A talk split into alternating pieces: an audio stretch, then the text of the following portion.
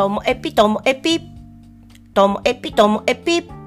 面白から真面目までサクッと聞ける独り言ラジオともエピ。こんにちは。皆さんお元気でしょうか？まあね、声がちょっと枯れてますけども、これは私、そうですよ。サマソニとリアムの単独で、もうね、熱唱、熱狂してきた結果でございます。まあ、結果から言いますとね、もう最高でした。もうね、私は、私の神、もう王様にこう会えて自分の愛を伝えることができてもう大満足なんですよ。めちゃめちゃかっこよかった。いや、リアム・ギャラガーをご存知な方は、あの、知ってますよね。マイク一本で真ん中に立って、そしてそこから動かず歌い続ける。まさにそれなんですよ。もうその姿が、もう本当王様ですね。心で思いました。私本当にね、一生かかっても、このね、やっぱりキングを超える人は出てこないなと。私の心の中ですよ。私の心の中のキング。超える人はいないだろうなっていうぐらい、めちゃめちゃかっこいいし、圧倒的な、この歌の力。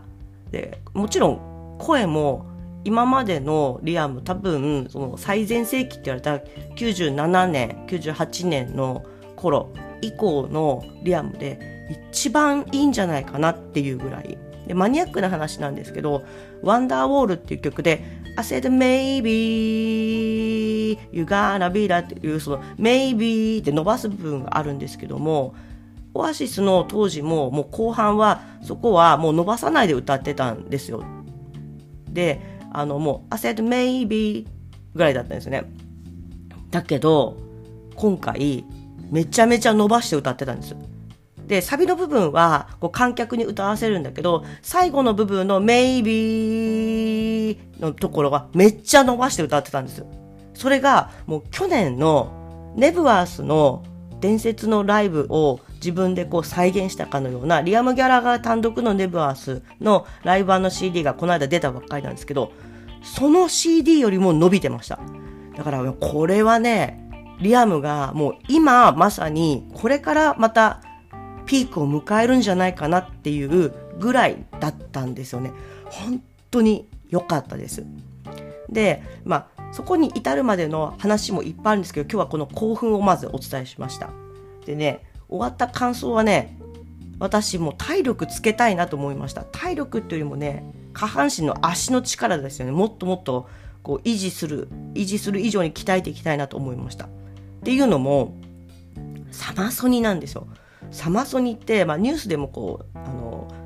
100人以上熱中症かもみたいな、なんかそういうの出てましたけども、まあまあ、大変なんですよ。メインのスタジアムっていうのが ZOZO マリンのあの野球場なんですけど、野球場の試合するところが、こう、外野側のところに大きなステージができて、そこの手前のね、内野とかのところが、こう見る観客なんですけど、全員立ってみるんですよ。で、そこに入るときには、もう、入るって覚悟を持って、この後はずっと立ってるぞって覚悟を持って入って、こう水とお茶以外持ち込めません。トイレも外に出ないとないからっていう状況なんですよね。でも私も1日目の Blur の時から Blur 前の方で見たいなみたいなのがあったから、まあ、結局 Blur を見るためと Blur を見る時間も合わせて4時間。4時間その立つところにいてでその間っていうのが本当にどんどんどんどん見る人が増えてくるからもうなんだろう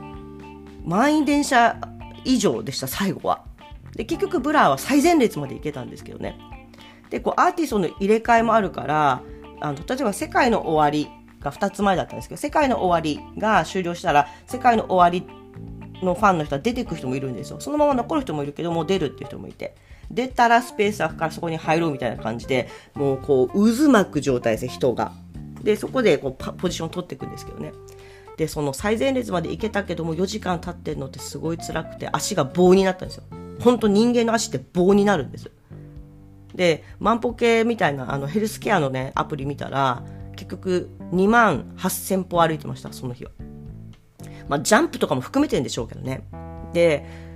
リアムの時はどうしようかなと思って、で、あの前でこう、もみくちゃにされるのもちょっと辛かったなと思って、最前列まではいかなかったんですけど、まあ、いいところで立ってみることができたんですけどね。まあ、そういうのも考えても、自分にもうちょっと体力があれば、もうちょっとこう、脚力があればもっと勝負できたかなみたいなのがあるので私、まあ、サマソにまた行きたいなって思うしこれからもこうライブってまだまだ立った状態でガンガン行きたいなと思ったのでまあ下半身の強化していきたいな。そんなのが本当正直な感想です。でもねもう本当まずはリアムがキングでしたというお話でした。今日も最後までお聞きいただきましてありがとうございました。さようなら。